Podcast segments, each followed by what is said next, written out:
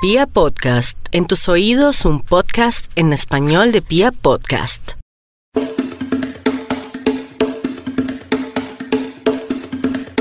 Hola amigos de Literata, soy Angie Reyes y estamos en otro episodio de nuestro podcast literario. En el día de hoy tengo un par de invitados muy punk ellos y son Mauricio Montes y su editor Mario Cubillos. Hola, ¿cómo están? Hola, Angie. Hola Angie, ¿cómo estás?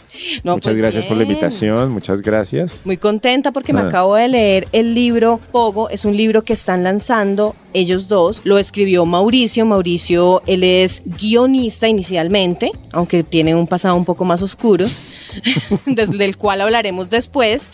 Y es un libro que habla sobre el Pogo y habla sobre el punk, ¿no? Entonces, quiero arrancar hablando del libro como tal. Les voy a describir a los oyentes que tengo en mis manos. Tengo un libro cuya carátula parece un afiche de cine, ¿cierto? Dice lo que yo pensaba que era Pai, pero es Pie. Y Mauricio Montes presentan, es la editorial, spoiler, Pogo. Melodías tristes, acordes furiosos y happy ending. Dice también 27 de mayo de 1994. O sea, nos da una clave súper clara de la fecha en la que ocurren los hechos. Y dice Tour Bogotá. Y abajo hay unos nombres que algunos de ustedes los reconocerán. La Floristería, La Casona, Transilvania, Barbie y Calimán. Luego uno abre el libro y encuentra que está dividido en dos partes. La primera es el lado A de un cassette, la segunda es el lado B del mismo cassette y además cada capítulo es un track. Es decir, esto es una novela musical. Tal cual. Listo, Mauricio. Entonces cuéntanos, antes de arrancar, ¿cómo así que una novela musical? Ok, em, bueno, em, digamos que eso fue, eso se encontró después en la novela.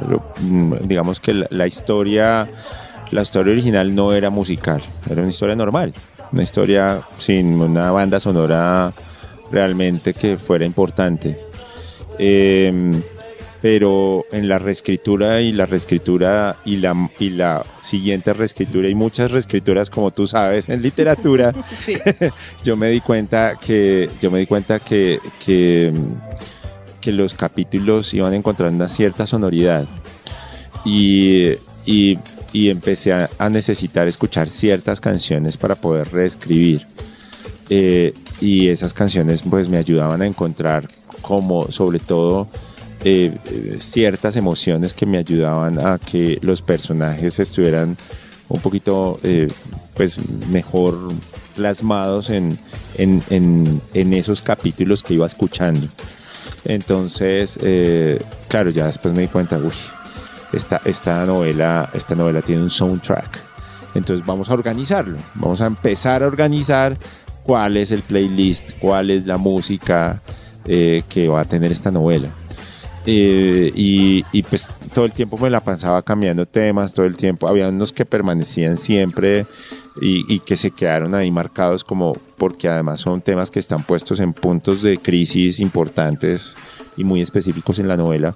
Pero habían otros que sí eran, digamos que eh, eran el, el, el, el, lado B pues de, de, de, de esas, de esas, eh, de esa banda sonora descartada, esos temas que siempre descartan las bandas. Eh, entonces tenía como todo un listado de- de canciones descartadas. Eh, y pues iban jugando, pero yo las iba escuchando otra vez y volvían a jugar, salían, entraban, volvían a salir y entraban temas nuevos, ¿no? Entonces, eh, hasta el final, hasta el tres días antes de la imprenta, entró el último tema musical, porque aquí el señor casi me mata, pero, pero era necesario. Esas cosas caprichosas que uno ya, como que, claro, uno ya cuando se mete en el juego y dice, uy, estoy haciendo una novela que tiene un soundtrack y ese soundtrack es tan importante como en las películas, con las películas como, pues voy a decir una cosa súper cliché, pero creo que es para que lo entiendan, como Spotting, que uno Spotting la ve también es a través de su banda sonora, uno dice, wow, yo ya, ya me metí en esta vaca loca, pues tengo que hacerlo como corresponde. Si yo traté de poner algunas de las canciones, pues me di cuenta que soy una completa ignorante en punk. O sea, lo que yo creía que era punk, eso era pseudopunk. Entonces quiero que antes de arrancar eh, a, a hablar en materia de la, del escrito, hablemos un poco de la escena punk en los 90, que es donde se circunscribe la historia. Eh, quiero ampliar un poco lo que dijo Mauricio, y es que cuando yo recibo la novela, inicialmente la había recibido la Junior de edición, y ella la había trabajado y cuando yo recibo la novela lo que encuentro realmente es un compilado de como canciones entonces ahí es cuando yo le digo Mauricio armemos esto en tracks entonces yo lo primero que pensé yo soy pues digamos yo soy melómano y lo primero que pensé fue en los discos y pensé en los cassettes que uno armaba en los 90 yo era de los que armaba cassette escuchando emisoras y eso que uno tenía el pausa ahí puesto mientras hablaba Y que no hable el el locutor, locutor que no hable y el cuando dice ahora vamos y chin uno soltaba el pause y grababa la canción y armaba después como esos compilados a más o menos me había así la novela y bueno con respecto a lo del punk pues Bogotá es una situación muy extraña. Eh, Bogotá el rock de los 70 y 80 como que marcan un momento y en las 80 hay una caída y viene y sube el merengue sube la salsa suben otros ritmos El viene- general. el, el- el general, teníamos el, teníamos el general exactamente con, con cadera y teníamos también el, el meneíto que había marcado como el final de la década de los 80 y estaba un poco el auge del rock en español que venía de Argentina, que venía de México, que venía de España. Y entonces Bogotá es muy particular porque aquí recibimos es más bien como un post-punk Sí, recibimos entonces lo que muchos punks súper radicales nos despotricarán, pero llega Green Day, llega Offspring, llegan otras bandas, llega el grunge, llega entonces Nirvana, llega Pearl Jam, pero eso lleva a que todos los que empezamos a escuchar esa música descubramos que existen los Ramones, que existe Sex Pistols, que existe Patti Smith, que existe Television, que existen un montón de vainas que surgieron en los 70s, eh, a finales de los 70 en Nueva York y en, y en, y en Inglaterra y marcan un momento histórico pues digamos sobre la, digamos un momento histórico social, político, ellos están contra el sistema, ellos están ellos eran personas sin trabajo, eran personas inadaptadas, eran personas que estaban en un momento de transgresión en los outsiders y digamos que eso marca un momento histórico y Colombia está como muy ajeno a eso y eso llega como un golpe, una cachetadora a todos los que estamos como en los 90. Y pues digamos que Rock al Parque, que es la fecha que aparece en la portada, 27 de mayo de 1994, marca el primer Rock al Parque. Que recuerden que estamos este año cumpliendo 25 años y que haremos algo para Rock al Parque con Pogo, esperen sorpresas. Eh, marca un momento, marca un momento histórico. Diga, digamos, yo en ese momento estaba repitiendo noveno grado, después de tener un momento un poco como no quiero estudiar, no quiero hacer nada, quiero dedicarme a, a tocar batería. Entonces, es un momento así que marca la historia de muchos jóvenes en Bogotá, ¿no? La escena, surgen grupos como Catedral, grupos como, eh, pues viene la derecha, que Rock al Parque, pues es digamos una de las ideas que tiene eh, Mario Duarte con Julio Correal y pues marca un momento así como súper importante en Bogotá, ¿no? Y surgen todos estos lugares que pues se nombran en la, portada y que aparecen en, en el libro, ¿no? Entonces eso marca un momento y pues todos queríamos como ser outsiders de Bogotá. Descubrir Bogotá caminando en las noches, porque digamos yo fui los que caminé mucho Bogotá, me imagino que Mauricio también, uno caminaba a Bogotá, no existía el temor, Bogotá era de uno, era como yo quiero caminar anoche, claro, uno Con todo y bombas. con todo y bombas. Y uno quería caminarla. Sí, hablando de eso, yo me acuerdo que un- un- yo, yo estuve muy cerca cuando estalló la bomba, por ejemplo, de la esquina de la 82 con un 13 que ahí quedaba el Santo del Ángel. Anteriormente que hoy en día queda como un BBC. Ahí está BBC y Palos de Mujer que ya lo quitaron. Ahí quedaban palos de mujer. BBC. Ahí, quedaba, ahí pusieron una bomba. Pusieron una bomba entre los dos. Y entonces yo estaba muy cerca y uno era, uno estaba escuchando el taca, taca, taca, taca, taca de las baterías, pero escuchaba las bombas detrás, ¿no? Entonces era como el doble, como el tener el doble sonido repercutor ahí en, en los oídos y uno estaba en eso. Y pues obviamente pues La Pestilencia, que es una banda que viene de, digamos, con la fuerza de Medellín, con su cantante Dilson, se encuentra con Héctor Buitrago en Bogotá y como marcan esa onda hardcoreera, que es como un bofetón que uno le dan en la, en la, ca- en la cara, así, queda como, hijo de pucha, ¿qué es esto? ¿Qué pasó? ¿Qué pasó? Y es que estaba pensando que la novela y mm, de lo que trata es de el público, de quien escucha, o sea, de los ponquetos, de los ponquetos. Eh, bueno, no trata solamente de eso, pero digamos que esa es una, una, una de, una, esa es una de las ambientaciones pues que tiene. Su contexto. Exacto. Su contexto, exactamente. Pero estaba pensando que el punk en Colombia, y no me refiero al pues al protagonista de la novela, porque él sí tiene su historia acorde con el punk bastante. Pero lo normal es que uno encuentra aquí el punk gomelo. ¿Cierto? No. Claro, porque no es el mismo punk de Inglaterra. No es el mismo punk que está underground, que eh, realmente las botas que se pone son las botas del papá que era obrero, el jean que se pone es el jean de trabajo, no. O sea, aquí es el, la ropa de marca, no sé qué. Entonces, quería como que ahondáramos un poco en esa Sí, diferencia entre esos sí. dos punks. Sí, no, yo, yo pienso que pues realmente, realmente era, además, además, cuando hablamos acá de punk, es, es muy complicado el término porque el punk ahí cobija otras corrientes musicales, ¿no?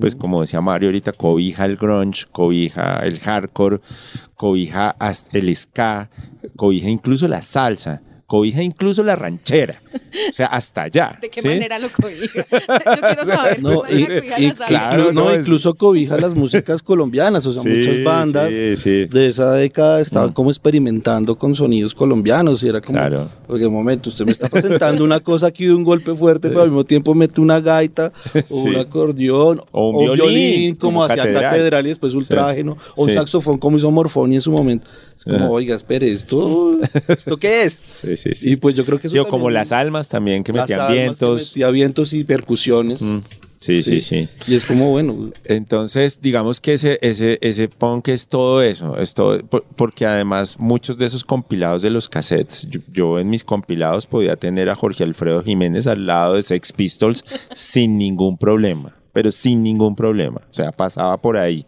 Entonces, eh, evidentemente era como una sensación como de, oiga, encontramos un lugar, encontramos un lugar en el mundo, encontramos una manera de expresarnos y, y tienes toda la razón, nosotros no teníamos pues mucha de esa gente, claro, no, todo el mundo, pero mucha, muchos de, la, de las personas que divagaban por esos bares y que se caminaban la ciudad, ciudad y que se la patoneaban, eh, pues no se estaban muriendo de hambre, no tenían apretos económicos, eh, tenían casa, todos iban a la universidad eh, y de alguna manera lo, la- lo- lo- lo- de lo que sufrían eran de, de crisis vocacionales y existenciales, de sentirse muy mal y muy deprimidos, eh, simplemente porque tenían líos afectivos, pero no tenían líos económicos, o simplemente porque, porque no, no estaban estudiando una carrera que les gustara realmente, porque tenían todavía ese lastre de estudiar lo que sus padres les decían que, que, pues, que tenían que estudiar. Y esas crisis vocacionales eran como una cosa, una marca muy fuerte de esa generación en donde todos empiezan a decir, ¿sabe qué?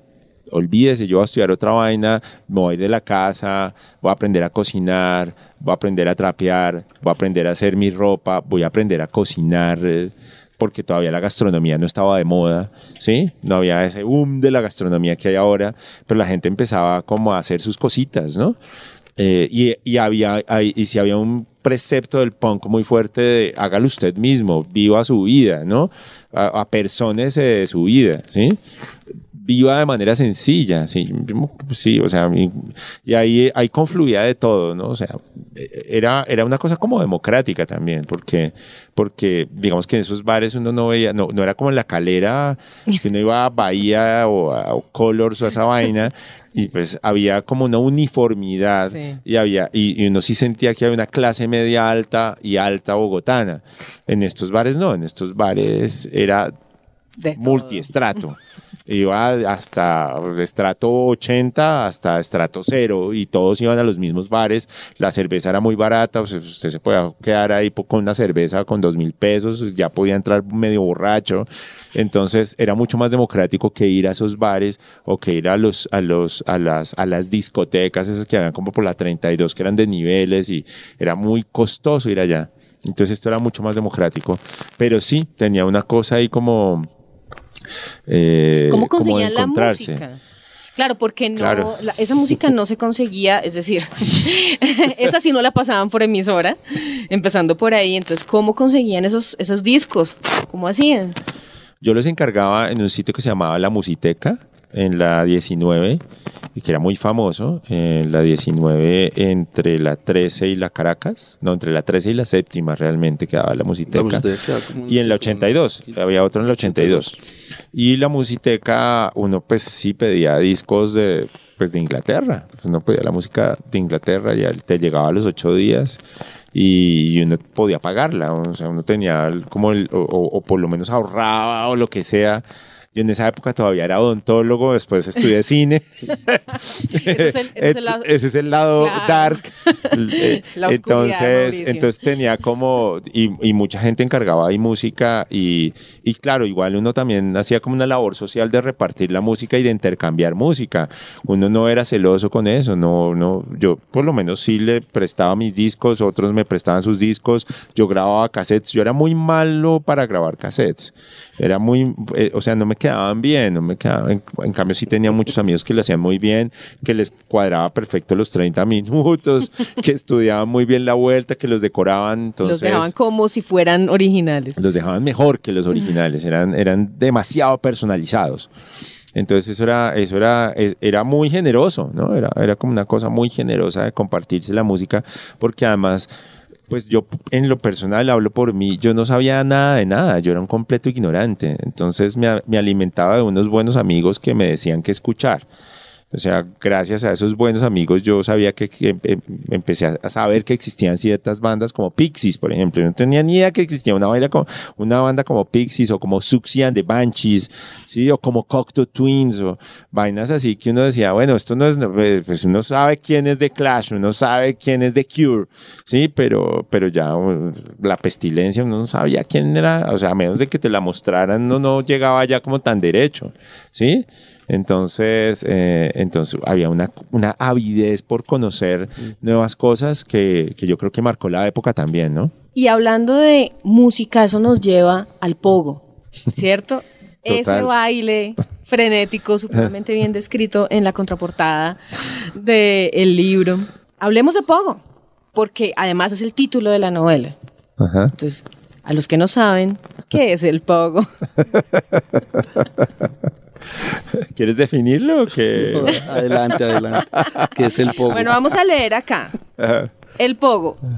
Baile frenético, violento y apasionado que se ejecuta en grupo, nunca en pareja, asociado a diversos géneros musicales. La música punk, en este caso, invita a la creación de una horda polifacética en el que chicos y chicas se embuten de manera voluntaria para dar y recibir empujones, puños y patadas al ritmo de la música.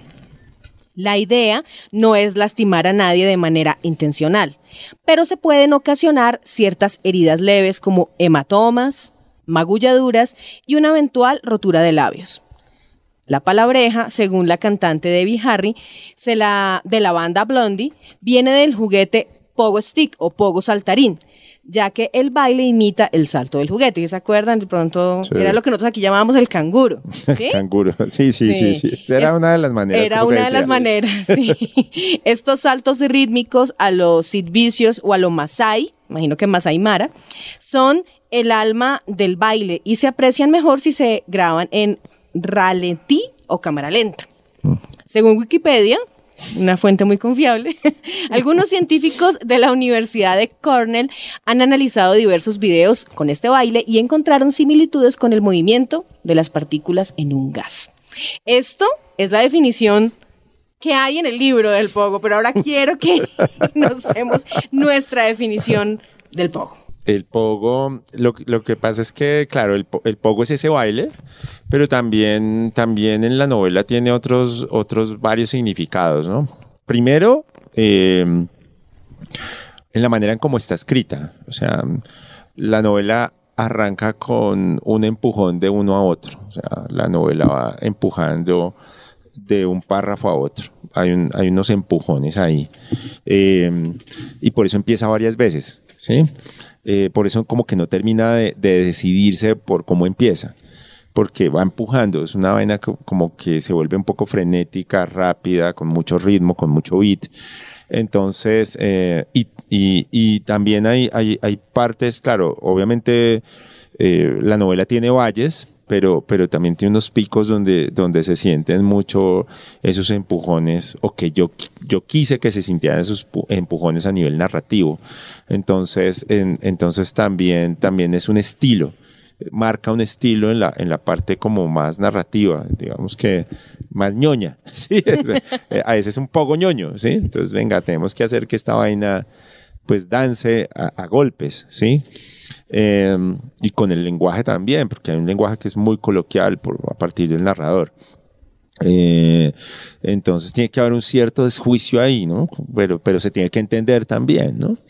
Entonces, em, entonces también no solamente es el baile, no solamente es ese, ese estilo narrativo, sino también es la ira, ¿no? Es como, es como el, el, sustrato de toda la novela y el sustrato del personaje. Sí. Y evidentemente creo que la palabra, además es, es una palabra que me encanta porque pues tiene solamente dos sílabas, es súper corta, como las canciones de punk, como muchos capítulos de la novela que son canciones muy rápidas de punk, porque se acaban en dos páginas, otros más largos, extensos, eh, pero, pero que de alguna manera sí podía describir de manera rápida un sustrato emocional. Y ahora, entrando ya en materia, eh, estamos bien ambientados. Ya entendemos qué es el punk, ya entendemos qué es el pogo, ya entendemos cuál es la escena bogotana en los 90. La novela inició siendo un guion. Entonces, resulta que tú te ganaste un premio en 2011, que es el premio Ibermedia de escritura de guion.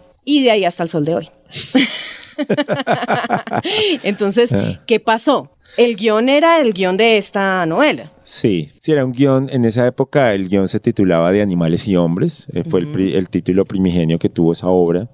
Eh, y fue el título con el que se recibió el premio de, escritura de guion, eh, que era un, premio pues, en el cual teníamos como un taller de reescritura, un taller de reescritura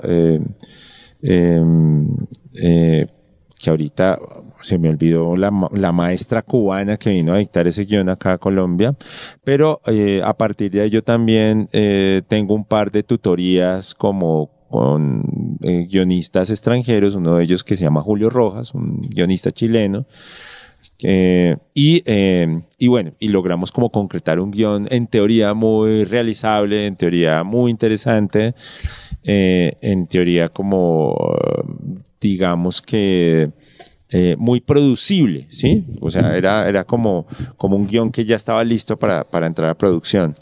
Y yo encuentro, pues, los productores eh, que supuestamente se van a echar al hombro eh, la película, pero tuve una pésima experiencia con ellos y pasó de todo, pues, y la, el guion finalmente se queda engavetado. Sí, se queda ahí en un, en un cajón como muchos guiones. esto, es, esto, es, una historia de la humanidad, es una vaina repetida, no, no, sí, no, sí, no, no, no es un drama personal. Pero, sí Pero una, cosa, sí, una, una cosa es cuando uno lee la anécdota de Manuel Puig y sus guiones engavetados y el problema que tuvo con la traición de Rita Hayworth, y una cosa cuando le pasa a uno personalmente es muy cabrón. Entonces, el guion se quedó engavetado ahí y en la última tutoría que yo tuve con Julio Rojas, que después me lo encontré en el Festival de Cine de Cartagena, me dijo, ¿qué pasó con esa vaina? ¿Qué pasó con su guion? Yo, baila, murió. Me dijo, no, hermano, escríbalo como novela. Escríbalo como novela que de pronto yo pienso que se puede ser un buen texto y segundo, yo creo que te va a servir mucho para que puedas aclarar eh, muchas cosas de ese texto que seguramente no las tienes tan claras. Y si las, y si las escribes como novela, de pronto puedes aclarar muchas cosas. Yo no le paré bolas y seguí en mi rumba del Fixie, ese era como 2014. ya, qué va. entonces, eh, eh, pero ya después, un año después, eh, yo sí dije, no, yo tengo que hacer algo con ese texto. Y como que hice un primer ejercicio eh, o sea, en 2015 yo escribo mi primera novela, que es una novela que se llama Desde la Vergüenza, en donde se relata mi cambio de profesión, una novela que se publica dentro de una colección que se llama Inmigrantes, eh, que son historias de colombianos que cuentan su experiencia de vida cuando han vivido fuera de Colombia. Entonces me invitan a publicar ahí, pues porque, claro, mi historia era un poco rara, yo era odontólogo, eh, termino yéndome para San Francisco, en California, a estudiar cine, eh, en fin, entonces, eh, pues mando ahí un estrato chiquitico, me lo aceptan, me dicen que publique, la publico y nos va muy bien con eso y a partir de ahí me queda la espinita de este texto que yo tengo ahí engavetado, yo, uy, no, yo tengo que hacer algo con eso. Entonces aprovecho como el envión porque además fue un envión. Yo esa novela, esa novela de, desde la vergüenza se llama la, la de la de inmigrantes, la escribí en un envión de siete meses. La escribí muy rápido. Sí, yo tenía como anecdoticas, entonces fue muy, muy rápido porque además tenía, tenía una, un deadline muy fuerte. Y aprovecho ese envión y yo digo, no, yo sigo acá derecho y me, me voto en la otra, en el otro texto. De una vez, no de una el vez. impulso. No pierdo el impulso. Entonces, claro, lo cojo yo digo, y bueno, está bien, voy a organizar esto como un texto más o menos narrativo, como si hiciera una sinopsis muy larga de un texto y escribo esa vaina. Entonces es- hago ese primer ejercicio de escribir como una, una sinopsis argumental larga, eh, poniéndolo como en un formato más literario, porque el guion es un, es, es un, es un formato demasiado estricto en forma. Eh, y, es muy almidonado, es, es- poco flexible, no, no, es difícil de, de abordar. Entonces, eh, toca pasarlo ya a un texto que te deje como cierta libertad para poder como reescribir sobre ese texto. Entonces hago esa primera sinopsis que me da, un- pues me da un número de páginas como de 70 páginas. Y, y cuando yo ya lo leo, digo, "Uf, esta vaina está muy, muy ladrilluda. Porque, claro, esta vaina era como un texto en tercera persona, súper frío, con todo ese lenguaje técnico del, del guion, porque inicialmente yo decía, bueno, yo tengo que, quiero conservar algunos elementos de lo que es un guion cinematográfico y meterlos acá dentro de la forma literaria. Pero me di cuenta que no era tan fácil. Porque además yo estaba haciendo el ejercicio contrario de adaptar un guion a una novela, ¿sí? Se- que se ha hecho otras muchas veces, hay historias al respecto. em, Pero, no es pues, lo más común. no es lo más, no es lo más común y es un aprendizaje que uno ahí tenía que hacer. Entonces, bueno, ya yo digo, "Ay, no, esta vaina". Entonces, lue- luego hago otro, hago una versión 2 y la versión 2 empieza a funcionar más y en la versión 2 ya salen, ya, ya cambio el título. O sea, ya, ya no se va a llamar de animales y hombres nunca más. En la primera versión se llamaba de animales y hombres, en la segunda versión ese- yo dije, ese título no funciona, ya se me quedó como arcaico, este, tiene demasiado lastre con lo que me ha pasado además. Tiene Sí, a, a nivel cabalístico tampoco me, me, me funcionaba. Quería que la diosa Fortuna me tratara mejor. Entonces dije, marica, te voy a cambiarle el nombre a esta vaina, pero pues no sé cómo ponerle. Y, eh, y había una cosa que no estaba en ese guion y era el sitio de Planeta Pogo. Había un sitio ahí que había nacido en, este, en esta segunda versión y era ese, ese sitio de Planeta Pogo. Entonces le, puse Planeta Pogo. Pero me parecía que Planeta Pogo no era tan interesante para un título ponquero. Entonces lo dejé finalmente como Pogo. Y dije, "Es- es- es- esa cosa visílaba ya es, es, es, muy interesante. Y ahí ya en ese segundo texto salen muchas cosas del guion que yo tenía antes porque pues tenía demasiadas secuencias como como de flashbacks de Agustín que no me funcionaban, una cosa súper pesada. Y yo dije, no, pues marica, de razón, esta vaina no sé, no- menos mal que no hicimos la película. Yo pensé todo lo Primero- contrario. Cuando yo lo leí, yo dije, y esa película hubiera sido muy buena, muy chévere. No, pero ahora la vamos a hacer, ya Eso con la novela, la- ahora con la novela sí la vamos a hacer. Espero, espero. Ahora se va a hacer la adaptación de la novela. Sí, ahora vamos a adaptar esa novela que ya hay un texto, ya yo ya tengo un guion de- adaptado de la novela hacia el guion. ¿Así? Sí, sí, ya el, el guion ya existe de nuevo, pero basado en esta novela. O sea, es el guion basado en un libro basado en un guion. Exacto, tal cual. El eterno retorno. Ya no hay nada que hacer, así funcionan los textos. Sí, sí, sí, así funcionan las historias.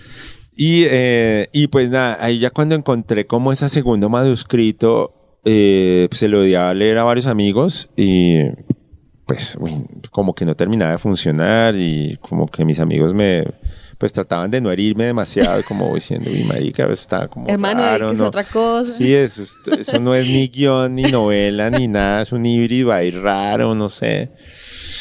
Y yo, bueno, está bien, No me voy a aventar, me voy a aventar a una tercera versión. Hice una tercera versión y la tercera versión empezó a funcionar mejor. Y ahí yo había conocido en, un, en el taller de cuento de artes a Carlos Barros, a un amigo que también publicó con Pensamientos Imperfectos. Y el man me dijo, ven, mándame ahí un fragmento de esa joda que tiene, joda que yo quiero leerla, ¿no? La invitación costeña cachaca. y, y mándame, mándame. Y yo, no, hermano, porque pues, mándame, mándame ahí. 30 páginas, mándame. Y ya está bien. Y como que revisé, antes de mandárselo, dije, voy a, voy a pillarme que estas 30 páginas funcionen. Se las mandé. Y él ya me dio un feedback de, no, esto, esto sí suena novela, va funcionando, va bien. Ah, pero qué bueno. Termínatela. Son los amigos Yo- que uno claro, necesita. yo tengo, yo tengo eh, una editorial que me publicó a mí, ya vas a ver mi libro, no sé qué, y ellos te pueden publicar esa novela. Entonces yo dije, bueno, me voy a aventar una nueva versión, pero en esa nueva versión dije, necesito un narrador. No puedo seguir en un omnisciente, en una tercera persona. Sí, necesito un narrador y necesito un narrador y necesito un narrador. ¿Y qué voy a hacer? Porque si no tengo un narrador, esta vaina fracasa.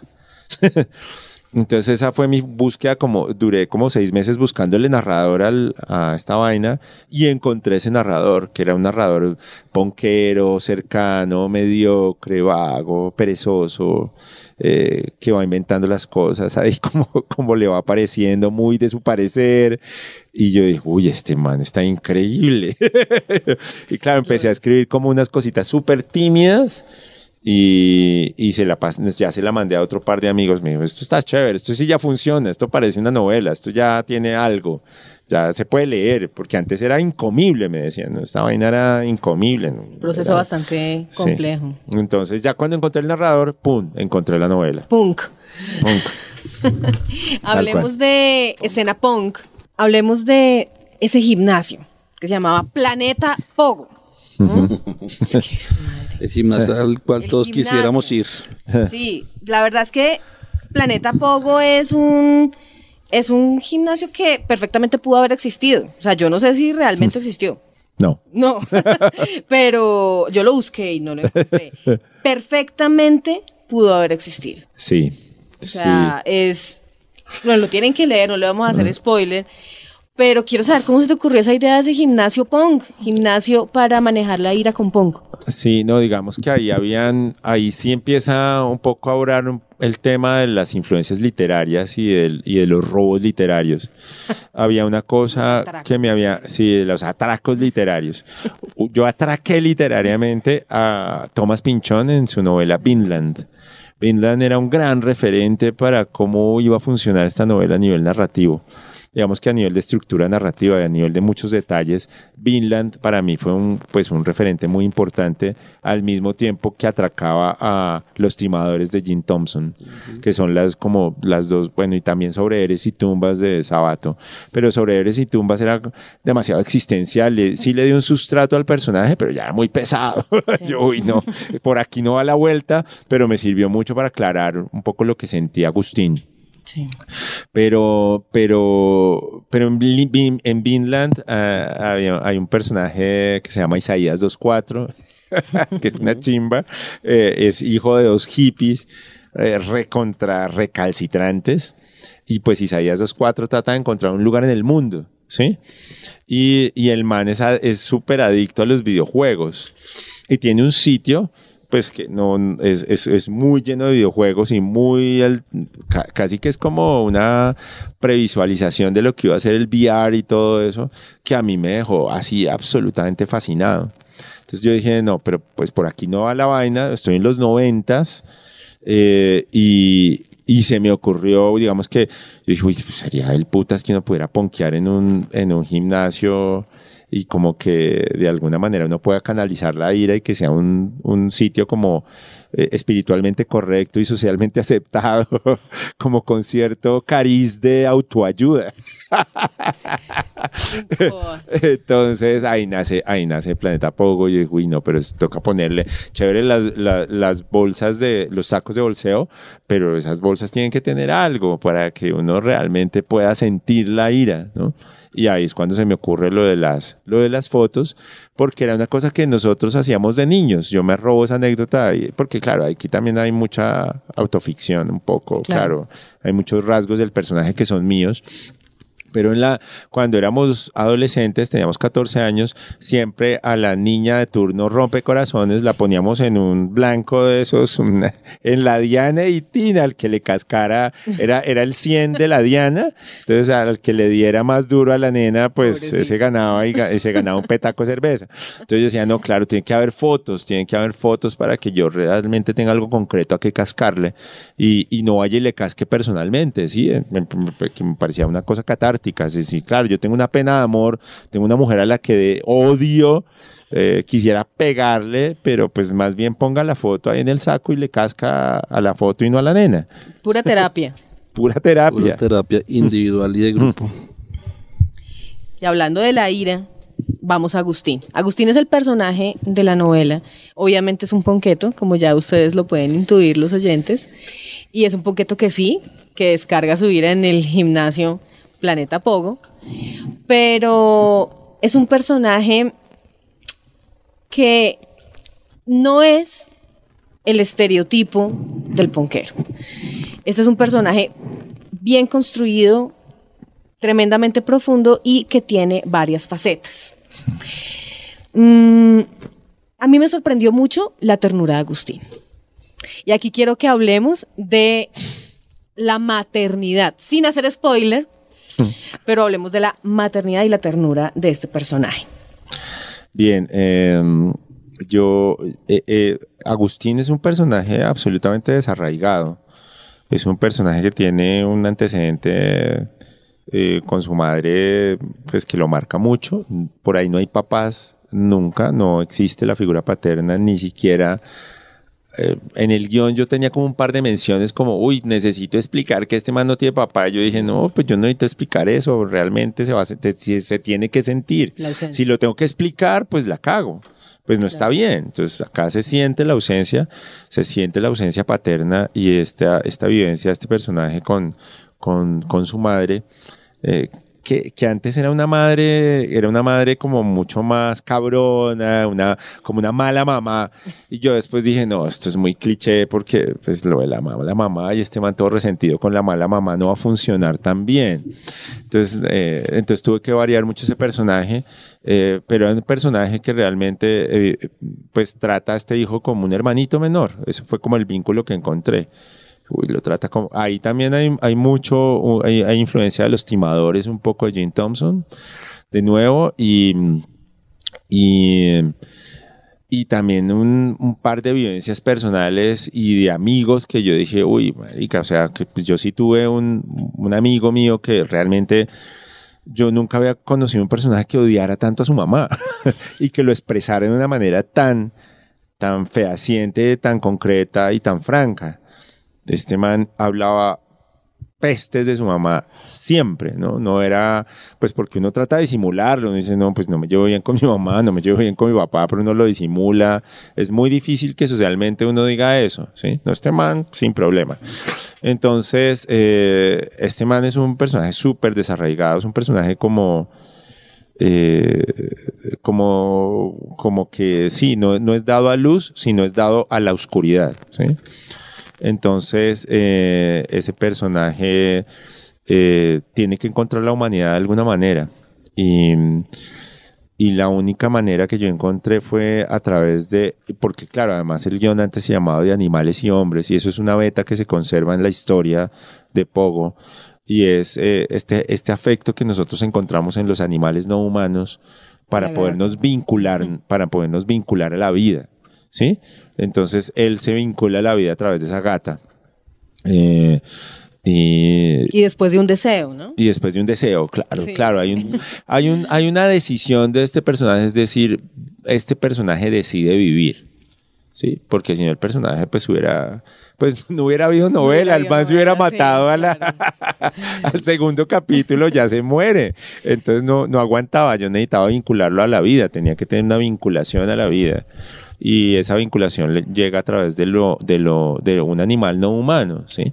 Y luego se da cuenta y dice, uy, yo necesito identificarme con otro ser porque si no me identifico con otro ser, esto va a ser muy grave. O sea, este personaje ya, sí, o sea, él siente la muerte todo el tiempo detrás, ¿no? Pues, puta, que la muerte viene cerquita, de cerquita, de cerquita, y pues yo tengo que hacerle el quite. Y yo quería que la novela tuviera un final feliz, yo no quería escribir una tragedia, no quería, yo quería, yo, y ahí venía, ahí viene la otra influencia muy fuerte cinematográfica que es The Player, ¿no? La película de Robert Talmant. Yo decía, uy, no, este man comete un asesinato y al final la película termina feliz con este man triunfante y saliéndose con la suya y quedándose con la mujer de ese guionista que mató. y yo dije, que no, no la mucho, vio? mucho. Spoiler de la mucho- sí, película perdón, váyanse, véanse, véanse, a, véanse la, a The Player. Yo decía, no, yo quiero hacer una, o como Match Point de Woody Allen. Yo decía, uy, no, son, son geniales esas historias que a pesar de tener toda esa densidad, esa oscuridad, al final se salen con la suya y termina, ter- ter- termina bien. Pero claro, también sabía que si terminaba bien, así como así, pues también No va a ser fácil, verosímil. como termine bien, sí. Sí, es, es muy, es muy inverosímil, es muy difícil, entonces por eso el narrador me daba, me daba ciertas excusas para yo poder decir que el narrador era el que se estaba inventando el final, no, no el escritor como tal. Entonces, eh, entonces, eh, creo que, creo que, porque además yo quería que este personaje se rescatara, se redimiera, se, eh, se vinculara con la vida. Eh, pues porque yo quería escribir una historia feliz. No quería escribir, ya había escrito cosas muy dramáticas, además. Hay un cuento que eh, con el que me gané un premio de Bogotá Capital Mundial del Libro que se llama Asombrado, que es un cuento con un final doblemente negativo. Yo decía, no puede ser, pero ¿por qué me persiguen estas historias así? Entonces yo Me tengo, sí, tenía como que salírmele como por la tangente para que la historia terminara bien y tenía que realmente para que fuera verosímil tenía que encontrar unos mecanismos para que este personaje se vinculara con la vida, ¿no? Y con la maternidad, con una maternidad fallida, ¿no? Una maternidad fallida para él. Ya que tocamos el tema del narrador, eh, yo le estuve echando cabeza todo el tiempo a este narrador de cómo, cómo llamarlo. Porque es un narrador omnisciente, lo es. O sea, es. En algún momento me imaginé un dron Ajá. persiguiendo al personaje y además yéndose a veces con otros personajes cuando no está el personaje. O sea, es un omnisciente. Mm. Pero es un omnisciente juguetón. Sí, sí. Él es cínico Ah. y él es irónico y de verdad que es el picante y la sal pues de la novela, de dónde surge esta voz tan tan peculiar. Sí, lo, yo quería, yo quería en algún momento que la, cuando me di cuenta que la, que la novela no funcionaba en un, en una tercera persona, como estaba escrito el guion, intenté como, como, digamos que mi primer intento fue que fuera en segunda persona. Yo dije, no, voy a contarla en segunda persona, va a ser raro porque debería pasarme es como a la primera persona, pero yo no podía narrar la novela desde Agustín, porque es que Agustín es un personaje es un personaje difícil, difícil de encontrar desde sí mismo, porque está, está demasiado enconchado. Yo decía, no, pues si, si yo me pongo a ponerle a Agustín monólogos interiores, pues esto queda súper chistoso, ¿sí? Entonces no funcionaba la primera persona, no funcionaba, que, que hice el intento también de mudarlo a la primera persona y cuando yo dije, uy, no estoy escribiendo Los ricos también lloran, esta vaina me va se me va a ir para otro lado, ¿sí? Se me va a ir para otra vaina que no es. Sí, porque era melodramático, además. No, estos, los monólogos interiores de Agustín funcionaban muy mal. Entonces yo dije, no, una segunda persona puede ser, pero ¿cómo? ¿Cómo hago esa segunda persona yo? ¿Cómo hago eso? Y, y no la logré tampoco. Dije, no, tiene que ser un personaje que la narre como un omnisciente, pero yo no quiero que sea Dios, sino quiero que sea un ángel de la guarda. Quiero que el- lo del dron me parece una muy buena, muy acertada la, la imagen. a nuestro tiempo, porque eran los 90. Claro, claro, claro. Pero el man, el man se le pega ahí todo el tiempo. Sí. Pero claro, el man empieza a tener problemas porque, pues, y, y claro, yo como escritor también empiezo a tener problemas y es, uy, marica, y este man cuando no puede estar con Agustín, ¿qué va a hacer? Puta, y ahora yo, ¿en qué me metí? Pero yo decía, no, tengo que seguir porque el narrador funciona Sí. y tengo que buscar los mecanismos para que funcione. Entonces digo, no, pues claro, cuando el narrador no puede verlo, pues tiene que inventar. O sea, Sí. tiene que inventar. Entonces ya es como la, entramos al terreno un poquito de la metaliteratura y decir, bueno, no, lo, lo que no sabe se lo inventa. Y se lo inventa de manera descarada. Y entre más descarado y más cínico y más mediocre y más descuidado sea, creo que va a funcionar mejor, va a estar más chévere. ¿sí? Entonces empieza a, como a tener esa beta y, y, a, y a, a, tener como esos mecanismos de decir, uy, no, pues claro, no puede estar además, claro, y como, como narro lo del pasado, como narro, como narro los flashbacks de este man, no, pues el man se inventa a la mamá, ¿sí? ¿sí? Entonces, no, pues inventa a Ingrid, no, pues inventa a Irene, sí, ahí se los va inventando, sí, en, en su pasado, porque en el presente están y él puede verlos, sí pero él, en el presente, por ejemplo, la única imagen que tiene es la imagen de la mamá pegada al saco de boxeo. Yo no puedo hacer trampa, entonces tengo que decir, uy, no, el narrador se está inventando a la mamá. Se la está inventando en ese mismo momento en que lo escribe, además.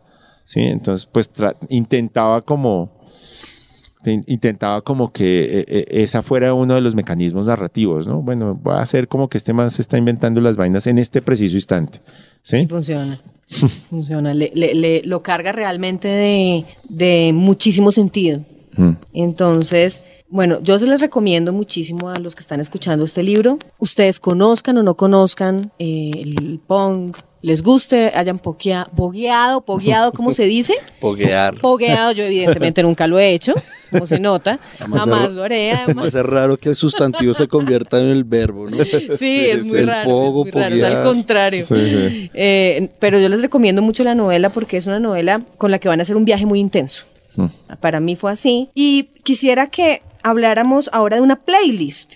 Existe, es real. Para que nos la recomiendes, ¿dónde la encontramos? la, playlist se llama Planeta Pogo, está en Spotify, está en Deezer, entonces ahí la pueden buscar eh, eh, pues para que la escuchen un poco en, ese orden y la alimenten también. Claro, y la idea, La idea es que usted compra el libro eh, pone la playlist y, eh, y le sale como tri, pase la página. Total, se pueden leer el libro con la playlist de fondo, está completa. Y hablando del el libro y de la edición, yo quisiera saber, cuando a ti te llega ese libro y cuando tú, eh, estoy haciéndole una pregunta al editor, mm. cuando te llega ese libro tan atípico, porque en Colombia uno ve, mm. bueno, libros sobre el género, no sé, sobre géneros tropicales, ¿no? Mm. Y este libro, además de ser sobre punk y sobre pogo, y sobre todo toda esta música eh, que está siempre por debajo de la tierra, encima de todo es novela. O sea, ni siquiera es sobre, sino que es el punk mismo. Entonces tú, bueno, lo, lo organizas en tracks y ayudas un poco en esta parte, pero ¿cómo te animas a publicarla, porque, porque uno comercialmente dice, ah, no, eh, eh, como no es la típica novela que se vende aquí en Colombia y que yo estoy segura que le ha ido muy bien, porque fue un acierto, ¿tú qué, cómo haces para tomar esa decisión y qué es lo que ves allí? Bueno, lo primero es que como editorial nosotros tenemos la política de tomar riesgos para publicar. Y mm, digamos que yo soy un lector pues desde hace muchos años y la novela tiene tiene un punch que no tienen otras novelas colombianas. O sea, el narrador, como lo describe, como lo describe Mauricio, además de ser ese narrador, em, yo creo que también habla lo que ocurrió en la década del 90. Eso es un narrador que intenta como aplacar la situación, que es la ira que tiene Agustín detrás, que es lo que uno vivía constantemente. ¿sí? Entonces es como, como si tuviéramos dos voces una que me está diciendo, oiga, hay que darse duro contra el muro. Y otra que me dice, hey, calma, vea que hay un futuro. ¿Sí? Entonces es como esa doble jugada. Y, es lo que yo vi en la novela. O sea, desde que yo leí la novela me atrapó de una vez y yo le dije a Mauricio, como de una y hay que hacer esto, esto y esto y esto. Ah. Y nos vamos para adelante con la novela. Yo, digamos que yo la recibí después de, de salir de un trabajo súper pesado y llegó como a niño al dedo. Básicamente, como dije, esta novela y no solamente, y el contexto también ayuda. O sea, digamos que Agustín es un personaje que yo también vi retratado a muchas personas que conocí en mi década. Mm. O sea, como muchos de mis amigos son o hijos de, o hijos de una mamá, o son huérfanos, o vivieron con los abuelos. Y es como eso, como, y que también estaban buscando un lugar en el mundo, como, oiga, mm. yo no tengo papá, mamá, o soy hijo de mis abuelos, o cómo es la cosa, y estaban buscando un lugar en el mundo, y no éramos, como dice Mauricio, no éramos, éramos burgueses. yo me acuerdo mucho, yo estudié en un colegio católico español y los sacerdotes me decían, burguesitos, ustedes son unos burguesitos, ¿qué hacen quejándose? Digo, es como, pues es que si yo lo tengo todo, ¿cómo me desacomodo? Hay que desacomodarse de ese mundo que yo estaba acomodado. Entonces, lo vi claramente en esos personajes y yo creo que eso, eso es lo que vi en la novela. Y además, pues yo soy como, yo soy melómano y tan pronto empecé a ver la música también me gustó. Y el contexto. El contexto, como hablar con Mauricio, ah, usted estuvo en este lado, ah, sí, estuvo en este otro, ah, se acuerda, ah. ¿Cómo es que no nos conocimos? Sí, Básicamente tenemos amigos en común. pero muchos. muchos además. amigos en común y bueno nos conocíamos entonces así es la vida así son Sí. así es la vida y creo que el- no es casualidad y también digamos el personaje de Agustín tiene esa ira que uno veía en Colombia en los 90 y que yo veo por acá por las redes sociales. O sea hoy en día o sea por lo menos la gente salía protestaba gritaba la- lo- los jóvenes queríamos teníamos un futuro y ahora es como el futuro está, es como yo peleo desde la web sentado en mi casa, como dónde está la movilización. Digamos que en eso yo sí rescato mucho a los, a, digamos, a esos pequeños punks que, pues ya los podridos que uno llamaba, que uno veía en la 19 con tercera, esos cinco manes ahí con la chica y los bebés y uno decía, bueno, hay algo por hacer y uno se los encontraba en todas las corridas de toros, se los encontraba en el primero de mayo echando piedra y pues yo, bueno, yo también vengo de, de universidad pública y privada y viví como esos dos mundos, ¿no? Entonces ahí encuentro como todo eso enmarcado. Entonces yo creo que el riesgo fue eso, ¿no? Como aventarse a una novela, además Bogotá. O sea, yo estaba hace muchos años buscando una novela sobre Bogotá. Siempre he querido, y también soy realizador y quiero contar Bogotá porque solo existe Medellín. Y lo digo así rotundamente. Sí. Solo existe Medellín o Bogotá Chapinero. Sí. Ah. Sí, Bogotá no tiene ni el centro, no tiene el norte, no tiene otros lugares. Es- o sea, como que todo transcurre en Chapinero, desde los hippies hasta hoy, porque el parque de los hippies, ahí, en el mismo parque de los hippies era donde los papás de uno compraban los discos, ahí quedaban las dos ventas de discos en esa época, y después en nuestra época se traslada al centro un poco, pero es eso, es como no, no hay otro. Entonces, lo más, lo más divertido fue que buscando un mapa de Bogotá, yo dije, por voy a poner un mapa de Bogotá a la década. No voy a poner el mapa de Bogotá actual. y es un mapa muy pequeño de lo que es hoy en día Bogotá. Y, está, ma- y lo que más grande se ve en el mapa y marcado es el aeropuerto El Dorado. en la parte en la parte de abajo del libro. El resto, Bogotá, en la parte, eh, entonces de resto Bogotá se ve como más pequeño. O sea, Sí. Bogotá no era tan grande. No. O sea, en esa época existía lo que se llama el tercer puente, y es de la 170. O sea, el tercer no. puente. Sí, tercer claro, puente. Tercer puente. Como- Claro, mi colegio quedaba, el colegio donde yo estudié quedaba fuera Bogotá. Ahora queda en la mitad. No, mentiras Claro. tampoco. Pero, pero sí ya está rodeado de. Ah. Claro, Claro. y es, la, es nuestra, es la historia, ¿no? No ha habido, inclusive los narradores bogotanos narran otras ciudades, narran el campo, narran el campo, eh, pero no, no a Bogotá. No a Bogotá, es cierto. Y, y otra cosa que ya que tú hablas de eso es, yo siempre que, mm, digamos, busco, yo también soy productor audiovisual, y siempre que busco un proyecto, y, si, y yo incluso en clase lo que le digo a los estudiantes es como la honestidad. O sea, yo no puedo narrar algo, claro, es ficción, pero nutrir, nutrir la ficción desde la imaginación es totalmente difícil. O sea, como, ay, me voy a imaginar un mundo mágico. o sea, hasta Harry Potter tiene cosas de la realidad que le pasaron a esta señora. Y es eso, es como nutrirse y ser honesto. O sea, yo, pues, qué más fácil que me contar un momento que no tiene que ser que haya vivido 100% el, el, el autor, pero sí tiene que tener ese contexto y me pareció súper honesto. Sí, o sea, tú le acabas de decir, los escritores bogotanos hablan sobre el campo, cuántos han vivido en el campo, cuántos años, qué tanta investigación han hecho. Bueno, no todos, ahora nos van a caer encima y van a decir, Sí. la gente de literata anda diciendo no. No, pero igual, no, i- igual, lo que estamos viendo, o sea, Bogotá no se ha contado desde Bogotá. O muy poco. Bueno, y este es un gran libro. Yo quisiera saber cómo ha sido la recepción. ¿Qué les han dicho? ¿Y dónde lo venden? Pues Ah, claro, súper importante. eso es lo primero, por favor, cómprenlo, antes de deciros que nos han dicho. ¿Saben qué? No les vamos a decir. No les vamos a tener decir, léanlo para que ustedes nos envíen sus comentarios. Nada, pues el libro tuvo lanzamiento en Feria del Libro Bogotá, le fue muy bien. Fue uno de los cinco libros más vendidos en el colectivo donde estábamos nosotros, que llamaba La Revuelta Editorial. Y pues a partir de la próxima semana lo consiguen en el Fondo de Cultura Económica en el centro, lo consiguen en la tienda Banana Banal de Cine Tonalá, lo consiguen en una librería que se llama Matorral, que queda por Teusaquillo, lo consiguen en La Valija de Fuego, para los punqueros, punqueros, vayan a La Valija de Fuego, ya los marcos los consienten y lo compran, lo consiguen en Prólogo y en Lerner. No Bien. sé si se me... Ah, y en Hojas de Parra, cerca de la Universidad Nacional. Muy bien. Y pues la recepción ha estado buena. La gente dice, uy, que no me esperaba esto.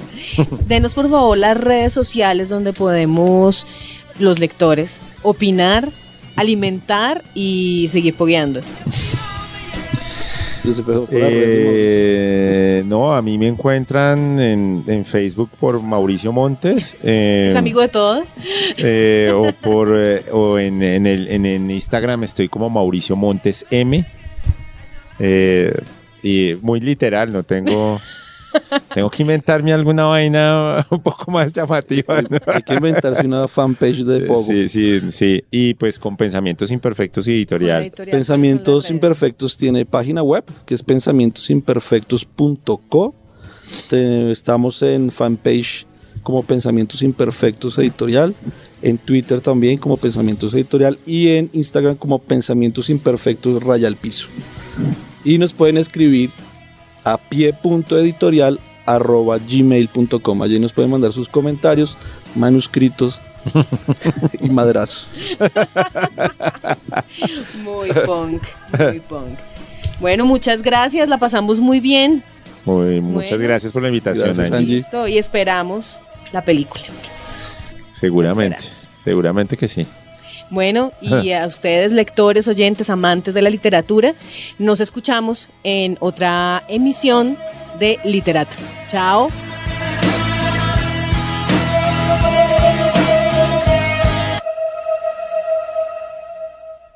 I like a bed that's really firm. I need something a little softer than that. Rest easy. With the Sleep Number 360 smart bed, you can both adjust your comfort with your sleep number setting. Can it really help me fall asleep faster? Yes, by gently warming your feet. Okay, but can it help keep us asleep? It senses your movements and automatically adjusts to keep you effortlessly comfortable. Sleep Number, proven quality sleep is life-changing sleep. And now all beds are on sale. Save 50% on the Sleep Number 360 limited edition smart bed, plus special financing on all smart beds. Ends Monday. To learn more, go to sleepnumber.com. Special financing subject to credit approval. Minimum monthly payments required. See store for details.